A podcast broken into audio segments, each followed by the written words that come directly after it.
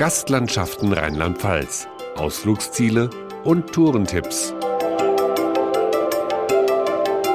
Hallo und herzlich willkommen zu unseren akustischen Ausflugstipps.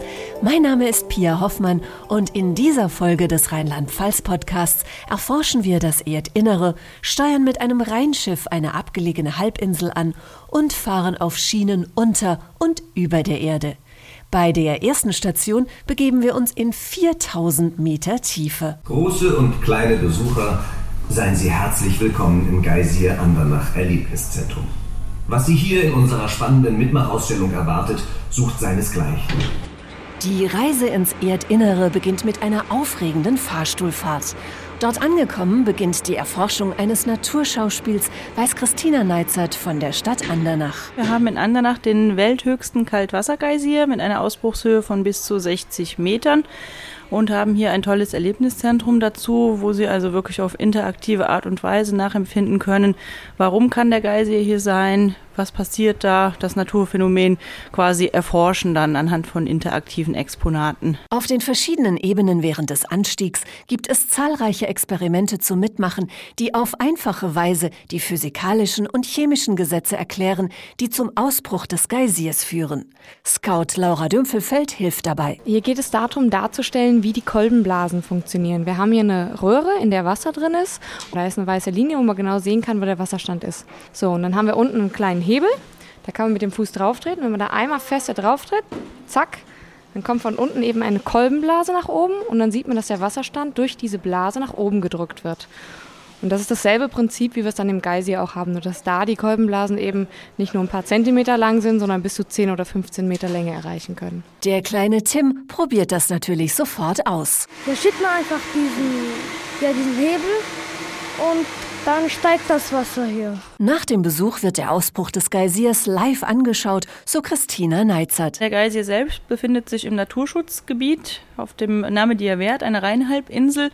Und Dort muss der Transfer dann quasi über ein Schiff gewährleistet werden. Da kann man jetzt nicht selber hinlaufen oder mit dem Auto hinfahren, sondern sie begeben sich dann noch auf eine Rheinschifffahrt, was sich ja auch einfach anbietet, hier direkt am Flussufer gelegen. Und der dritte Teil ist dann der Live-Ausbruch dann des Geysirs, sodass sie das Naturphänomen dann als abschließenden Höhepunkt wirklich dann auch äh, real besuchen können. Die Bootsfahrt ist im Eintrittspreis des Erlebniszentrums enthalten und ist genau nach den Ausbruchzeiten des Geysirs geplant.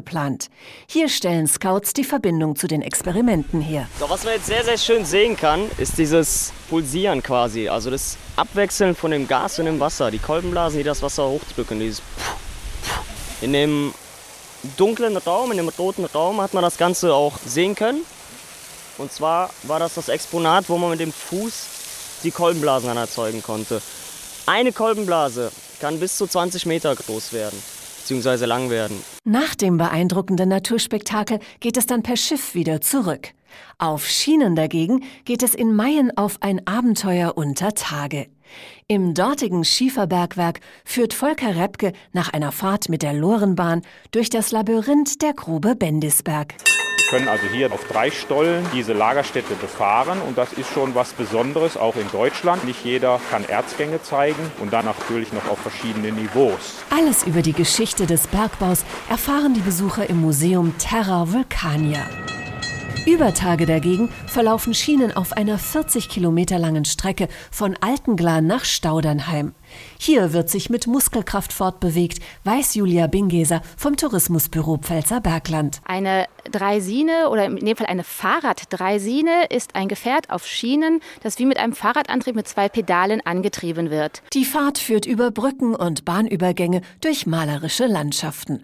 Unterwegs lässt sich jederzeit die Umgebung erkunden. In praktisch jedem Ort gibt es sogenannte Haltebuchten, wo man das Gefährt von den Schienen runterheben kann, um für die Nachfolgenden den Weg nicht zu versperren. Man kriegt auch ein Schloss mit, dann kann man es ansperren und so lange Pause machen, wie man eigentlich möchte, Picknick, einen Ort erkunden und dann nach Lust und Laune weiterfahren. Man hat den ganzen Tag Zeit, also man kann sich das sehr flexibel einteilen. Alle Informationen zu diesen Ausflugstipps und noch vielen weiteren finden Sie unter www.gastlandschaften.de.